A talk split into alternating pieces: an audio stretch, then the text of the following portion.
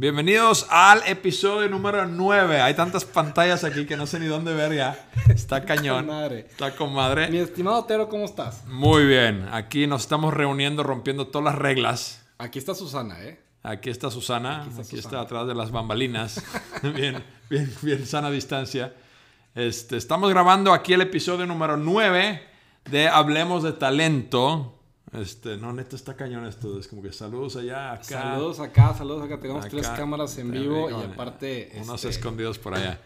Este, pero bueno, bienvenidos. Qué gusto estar aquí, Memo. Hace tiempo que no grabábamos y hacía falta. Maldito COVID que nos separó, pero ahorita nada más les quiero decir que estamos con Susana a dos metros de, de distancia, aunque el video nos va a delatar.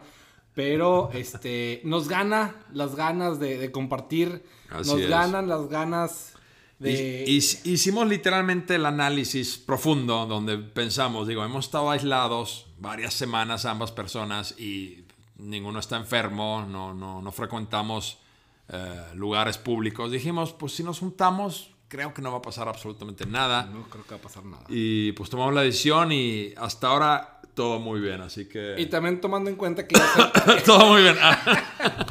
Quítame tu mano. Y tomando en cuenta que ya salió el aviso también de que ya se va a regular- regu- regularizar en una semana. Así es, Entonces así es. prácticamente ya estamos del otro lado. y estamos tomando bebidas eh, energéticas para ayudarnos a mantener el equilibrio. ¿Qué vamos a hablar hoy, mi estimado Otero? Muy bien. Hoy, el tema de hoy, episodio 9 de Hablemos de Talento, es futuro incierto. Chan, chan, chan. Chan, chan, chan, chan. Entonces, yo creo que es un tema que todos traemos muy en la mente. Yo creo que este es algo que todos están hablando de, quieran o no, pero Sí. queremos darle un pequeño twist de no solo hablar de futuro incierto en términos de, de algo sucediendo ahorita, pero en general. Sí. Así que por ahí vamos. ¿Qué ideas traes en mente? Saca el tema de una vez para poner, corretearlo ahorita. Bueno, el tema es aquí que eh, creo que es lo que hemos venido peleando esta semana, es la indes... indesponibilidad. No, esa no es la palabra. ¿La what? Indispensabilidad. Ok. De, de- habíamos hablado de cómo no convertirte o convertirte en algo, alguien indispensable en tu trabajo, en tu puesto. Y habíamos tenido ahí un reencuentro de opiniones Sí, para variar. sí. para variar, lo cual es muy bueno. Entonces, este, esta conversación detonó de, de tu post en LinkedIn que decías que, que es un buen momento an- ante un futuro incierto de convertirte, buscar convertirte en algo indispensable. Sí. Y antes de meter a más detalle, quisiera que nos describieras en tus palabras, Memo, si puedes, qué para ti significa ser indispensable en un puesto de trabajo. A ver, primero tengo que dar un poquito paso atrás para dar un poquito de preámbulo de ese post de LinkedIn y gracias por darme la, la contra porque nada nuevo en ti. Dos, yo me quería enfocar en ese post de LinkedIn por la razón de que, a ver, ahorita el trabajo es un privilegio, mi estimado Otero. Todos los que están trabajando directamente para empresas, el que te estén pagando el 100% tu nómina y que tengas trabajo ahorita, fuera de ser muy, muy este, exagerado, creo que es un, un gran beneficio. Entonces el post iba orientado a que no te metas en esa ola de que tienes que tener cinco idiomas, perdón, tienes que salir con cinco idiomas, tienes que salir con tres maestrías, tienes que eh, aprender, desaprender. No, no, güey. Bueno, no, ahorita no, venimos a eso, pero sí. pero, sí, pero la idea es, hazte ahorita más que, más que nunca, más que, por así decirlo, indispensable en tu trabajo. Ok. Nunca sabes que te puedan correr. En una esas, la siguiente semana los clientes no pagan, pero. Está bien. O puede haber lo que tú quieras. O sea, puede haber situaciones fuera incluso de tu empresa, del mercado, del petróleo, de que si se va a morir este güey de Norcorea o no. O sea, hay muchos factores que pueden terminar repercutiendo en tu puesto, en mi puesto o en el puesto de cualquiera de los tres viewers que tenemos ahorita. Ambos, ambos weird.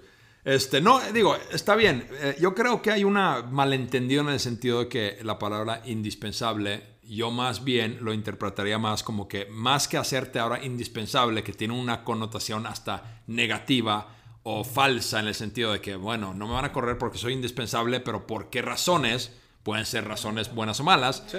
Yo más bien lo hubiera proyectado o lo hubiera expresado de tal manera que es, eh, ahora más que nunca, asegúrate de hacer tu trabajo de tan bien que no encuentren ninguna excusa de correrte. Que digo, no es, para mí no es lo mismo. O sea, hazte indispensable es como que, pues, tómale una foto a tu jefe en posición eh, incómoda y lo puedes, así nunca te van a correr, ¿verdad? Blackmail, dice. Blackmail, sí. Este, entonces, hay, hay otras formas de decirlo. O sea, eh, eh, para mí, eh, en, el- en general, ahorita sí. Estoy de acuerdo que hoy es mal momento de ahorita lanzarte a, a- a- a pelearte con, con- contra tu trabajo seguro. Pero también es un excelente momento de lanzarte como empresario. O sea, si has También. pensado en, en lanzar tu negocio, creo que es una excelente oportunidad ahorita mismo de hacerlo. Ahorita estábamos comentando que vemos muchos posts en LinkedIn de amo mi trabajo, amo mi jefe, amo mi empresa.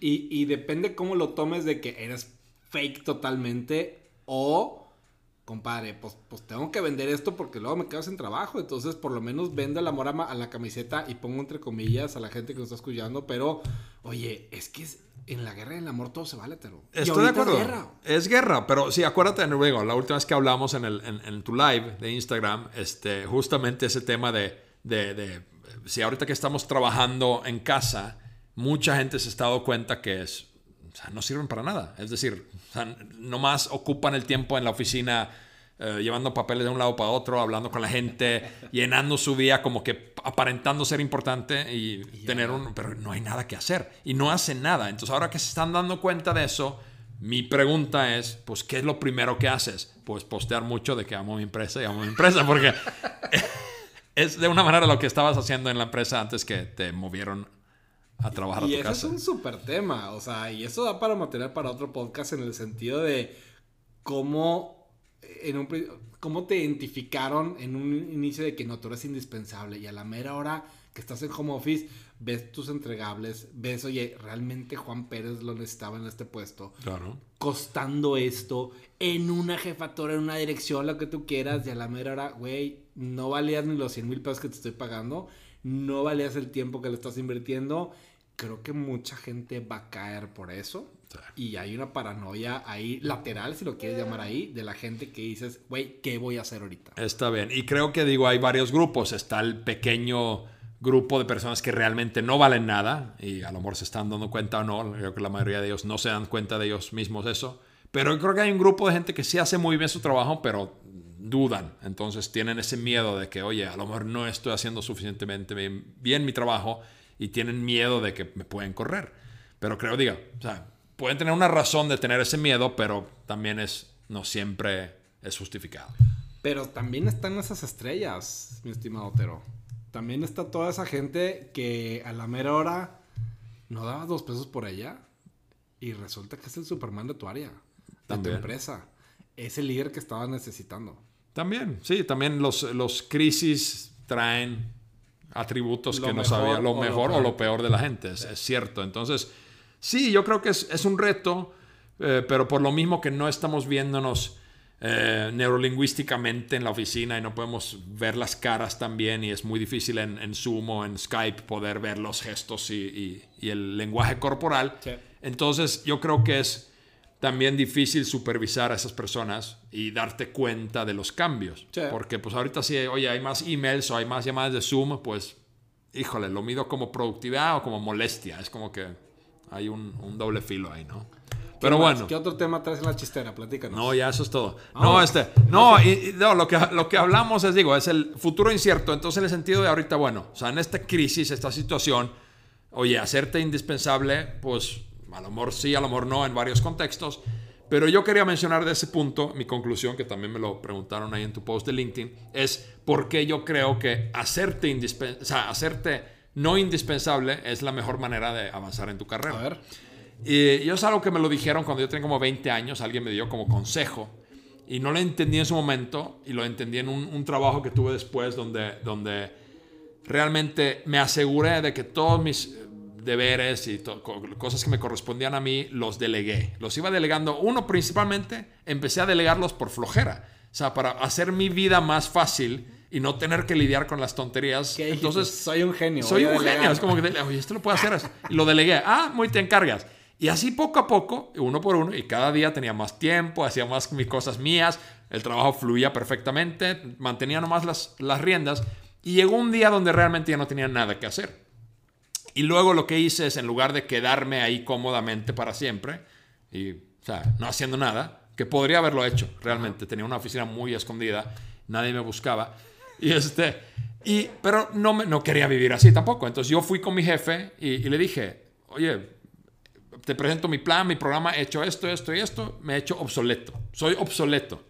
¿Qué hacemos? Y me dijo, wow, lo analizó y dijo, órale, bravo, o sea, yo creo que pues, eh, pues ya no te necesitamos, pero como hiciste tan profesionalmente esta cosa, te vamos a dar el Golden Handshake y, y me despidieron con todos los bonos posibles y realmente eso me permitió lanzarme como emprendedor por primera vez cuando lo hice. Entonces era maravillosa experiencia y lo he vuelto a repetir. O sea, lo he vuelto a repetir dos veces, delegando todo, haci- haciéndome realmente obsoleto. O sea, decirle a mi jefe directo, ya no me necesitas. O sea, este puesto ya lo operan los demás y todo lo que tenía bajo mi cargo ya lo, o sea, ya se está manejando automáticamente. Y en ese segundo caso me dieron una promoción. O sea, era como que, oye, pues ya, qué bien, pues ahora, oye, ¿por qué no ahora te atiendes a toda este área y, y supervisas a estos, todos los vendedores? Porque, pues, al parecer tienes la capacidad de organizar cosas. Entonces, a mí personalmente me han salido solamente buenas cosas en todos los tres casos donde me he hecho absolutamente obsoleto en mi puesto de trabajo. Es mi experiencia. Y bueno, es muy atrevido, yo creo que es, Es atrevido. es atrevido, risky. pero por eso mismo la gente no lo hace, porque lo piensan y dicen, no, demasiado atrevido. Y nadie lo hace. Y yo creo que si todos lo haríamos, todo nos iría bien. Es que tú tienes otro chip porque vienes del otro lado del charco, pero... Pura pero, mentira, a ver, pero, de Chino, Nuevo León. pero ¿por qué no levantaste la mano es, dame otra área, me quiero hacer un intrapreneur? O sea, quiero pivotear, agarrar otra área, otro proyecto, dame la renovación, dame algo más. En la primera ocasión me quise, quise empezar a emprender, o sea, me quise salir. Entonces parte también de mi plan, plan eh, secreta era hacerme obsoleto para que me corrieran, para poderme salir y ir a hacer mis cosas. Ok. Porque no quería renunciar, porque no conviene renunciar. Sí, Ahí pierdes pues es tú, te no corren, sacas beneficios. Entonces era un plan macabro. Pero jaló muy bien, jaló perfectamente. En ese caso, en el otro caso, pues si me hubieran corrido o me hubiera salido de la empresa, pues a lo mejor muy triste y end of an era. Pero aún así, pues ni modo, así es la vida. Lo acabamos de mencionar, el futuro es incierto. No sabemos si mañana nos corren o no.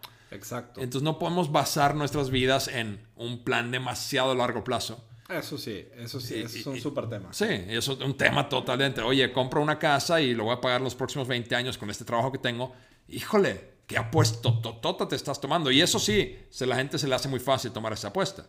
Pero tomar una apuesta de voy a hacerme obsoleto para que me den a lo mejor un mejor puesto o me corran con beneficios, pues ese no se atreven.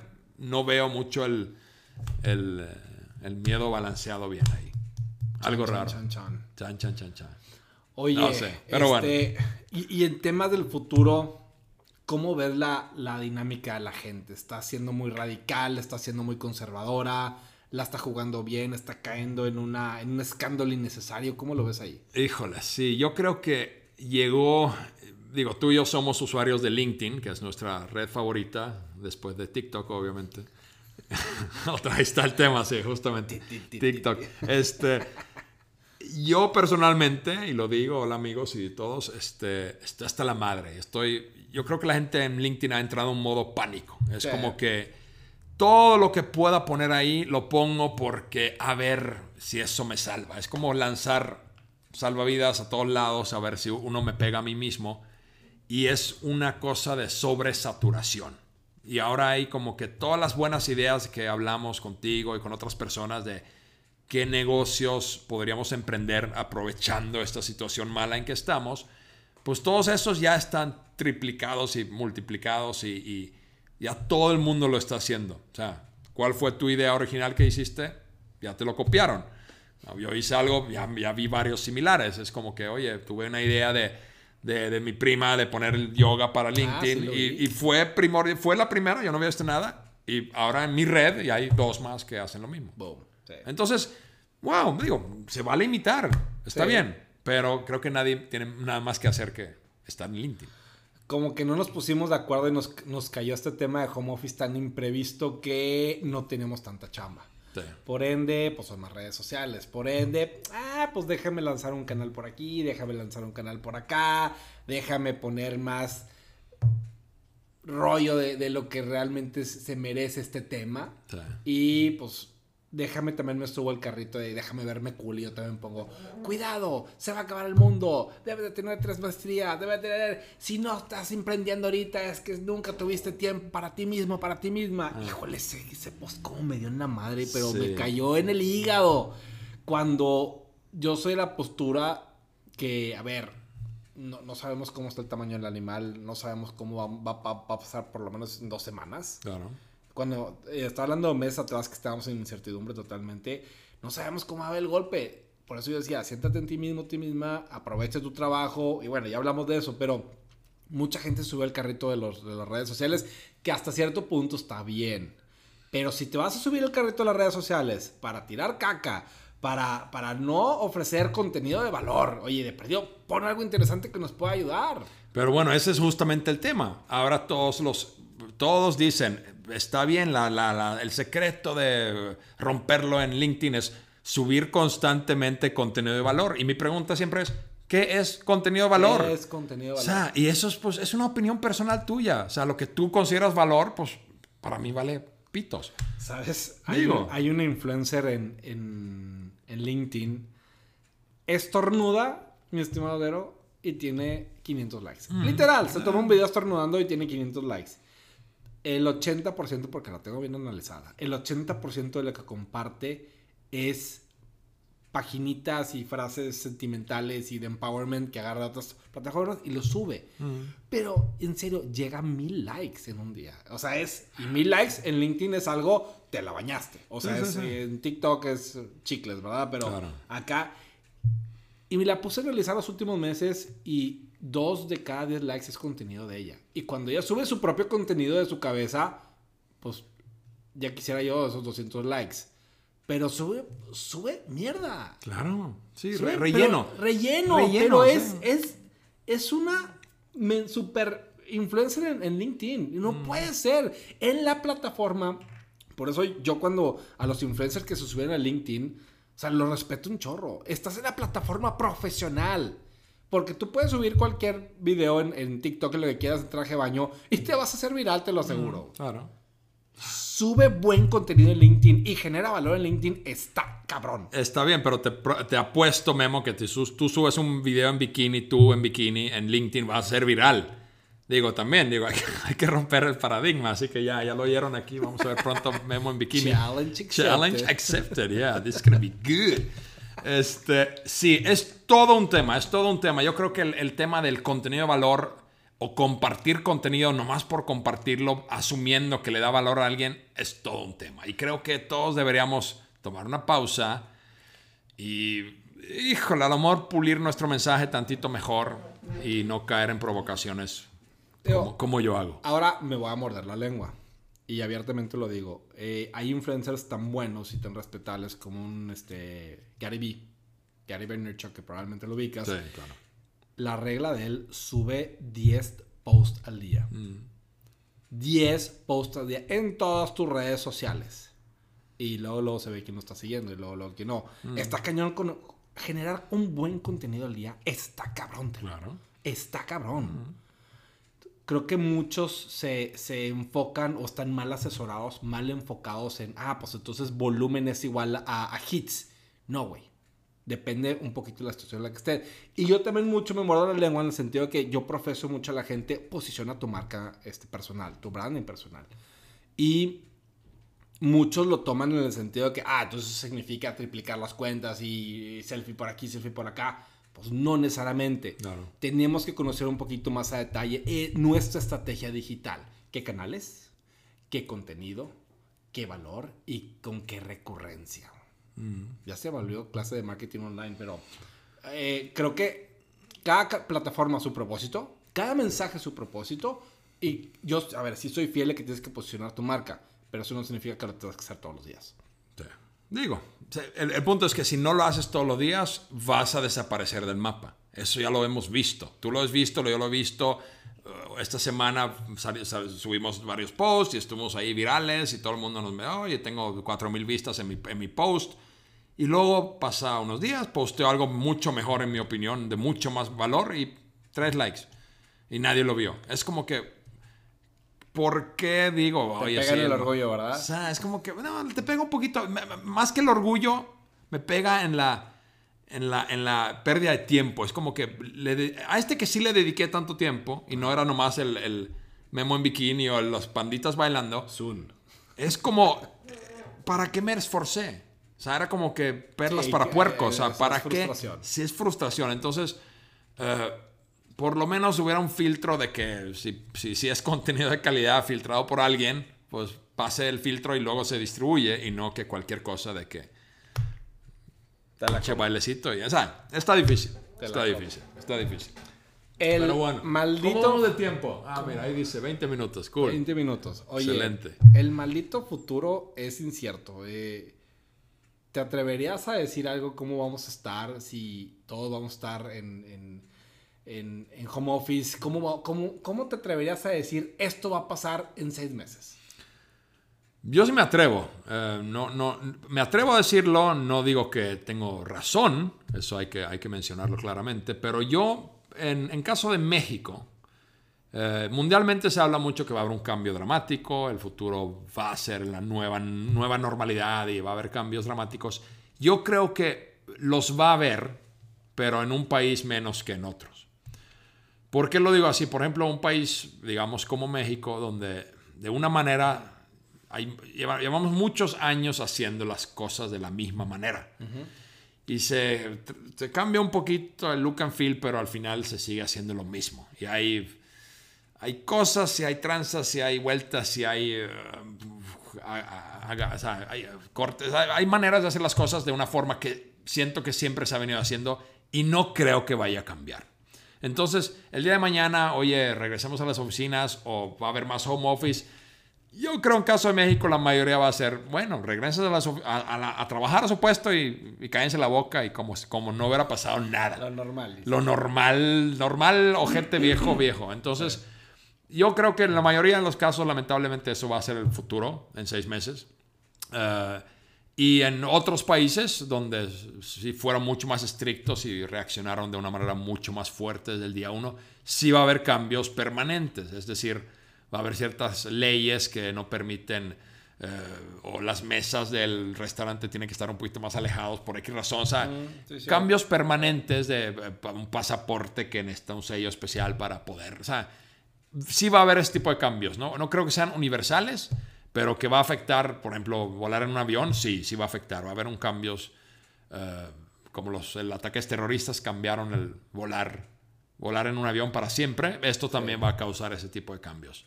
Escuché justamente ese ejemplo hace, hace un par de días. Se me hizo buenísimo. Viene lo del 911 y la primera reacción de todos es se cancelan los vuelos. Se cancelan los vuelos porque puede suceder. No pasó gran cosa. Y eso que el, el tema de 911 pues es un parteaguas, eh, como lo quieras ver, político sí. o terrorista, lo que lo quieras ver. Pero no pasó gran cosa. Hay dos o tres controles diferentes, pero el mundo siguió. Y creo que va a suceder lo mismo Sí. dos o tres cambiecitos, tal vez las primeras semanas van con cubrebocas. Perdón, eh, creo que, no sé, no creo que vaya a ser la gran diferencia. Y, y, y pero ya nos avisaron en redes sociales que en una semana volvemos a la normalidad, sea lo que sea. Creo que vamos a llegar al 95% de lo mismo que estábamos anteriormente. Sí, la- lame- lamentablemente, porque digo, justo lo que al principio de este encierro y- y cuarentena había muchos posts en redes sociales justamente de que, oigan, aprovechemos este pivoteo, no solo para nuestras carreras y vidas y ahora sí lee el libro y aprende y desaprende, sino, sino realmente vamos a, vamos a salvar el mundo, o sea, vamos a cambiar el, el- el- cambio climático, vamos a atenderlo y vamos a cambiar nuestras este, maneras de producir energía y vamos a cambiar el sistema escolar. Oye, excelente momento de hacer ese cambio, porque realmente todos están atentos, todos están a la disposición, pero falta la voluntad política. O sea, ¿dónde están esos líderes ahora que dicen, se paran y dicen, ahora sígame para este camino?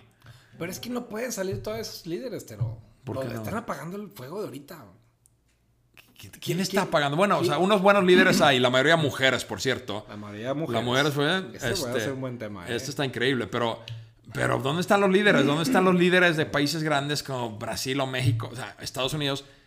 Están rascándose los pequeños que tienen. O sea, está cañón. O sea, está cañón la falta de liderazgo, de, de por lo menos ponerte enfrente de una cámara y decir, tranquilo, o sea, estamos con ustedes. Eso sí te la compro. Eso sí te la compro. Falta más mensaje, falta más face, face to face, falta más enfrentar el problema, te la compro 100%. Pero si me dices, oye, aparte del correr un país que está cabrón, luego viene el tema de COVID que está 10 veces más cabrón, todavía pensar el futuro de que no, es que el tema de environment, el climate change y todo eso, ay cabrón, no sé, güey, no sé si es momento para tener demasiadas... Pues cosas yo, yo- yo creo que es el momento de, de- de por lo menos darnos cuenta entonces quiénes pueden y quiénes no.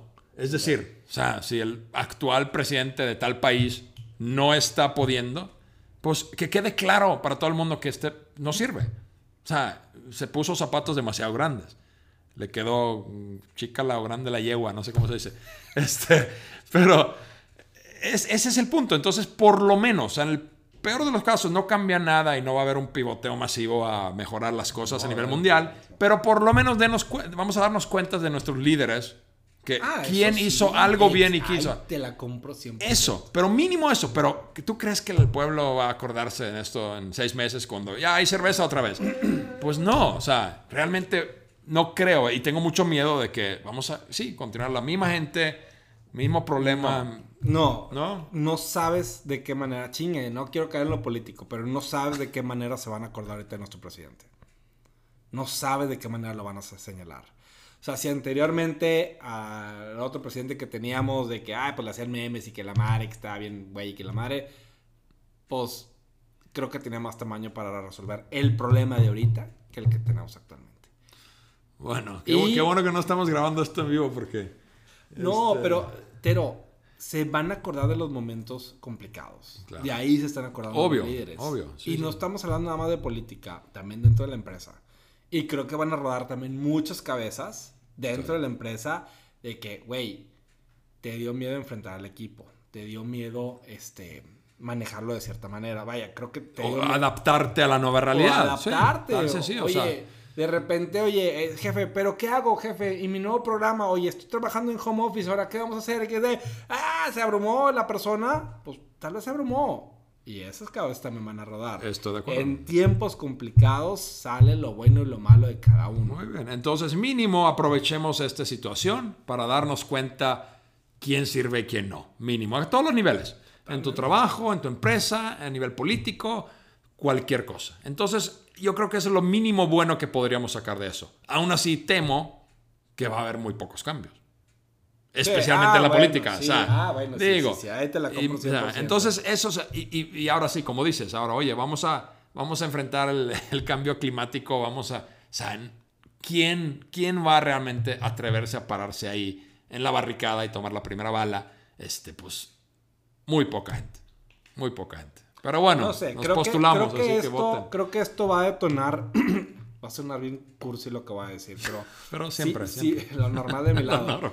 va a detonar el lado humano de, de mucha gente y va a decir, güey, sí la estábamos regando anteriormente. O tal vez no era lo suficientemente proactivo, proactiva este, en el tema de climate change, en el tema de, de sustentabilidad, cualquier matiz que lo quiera ver.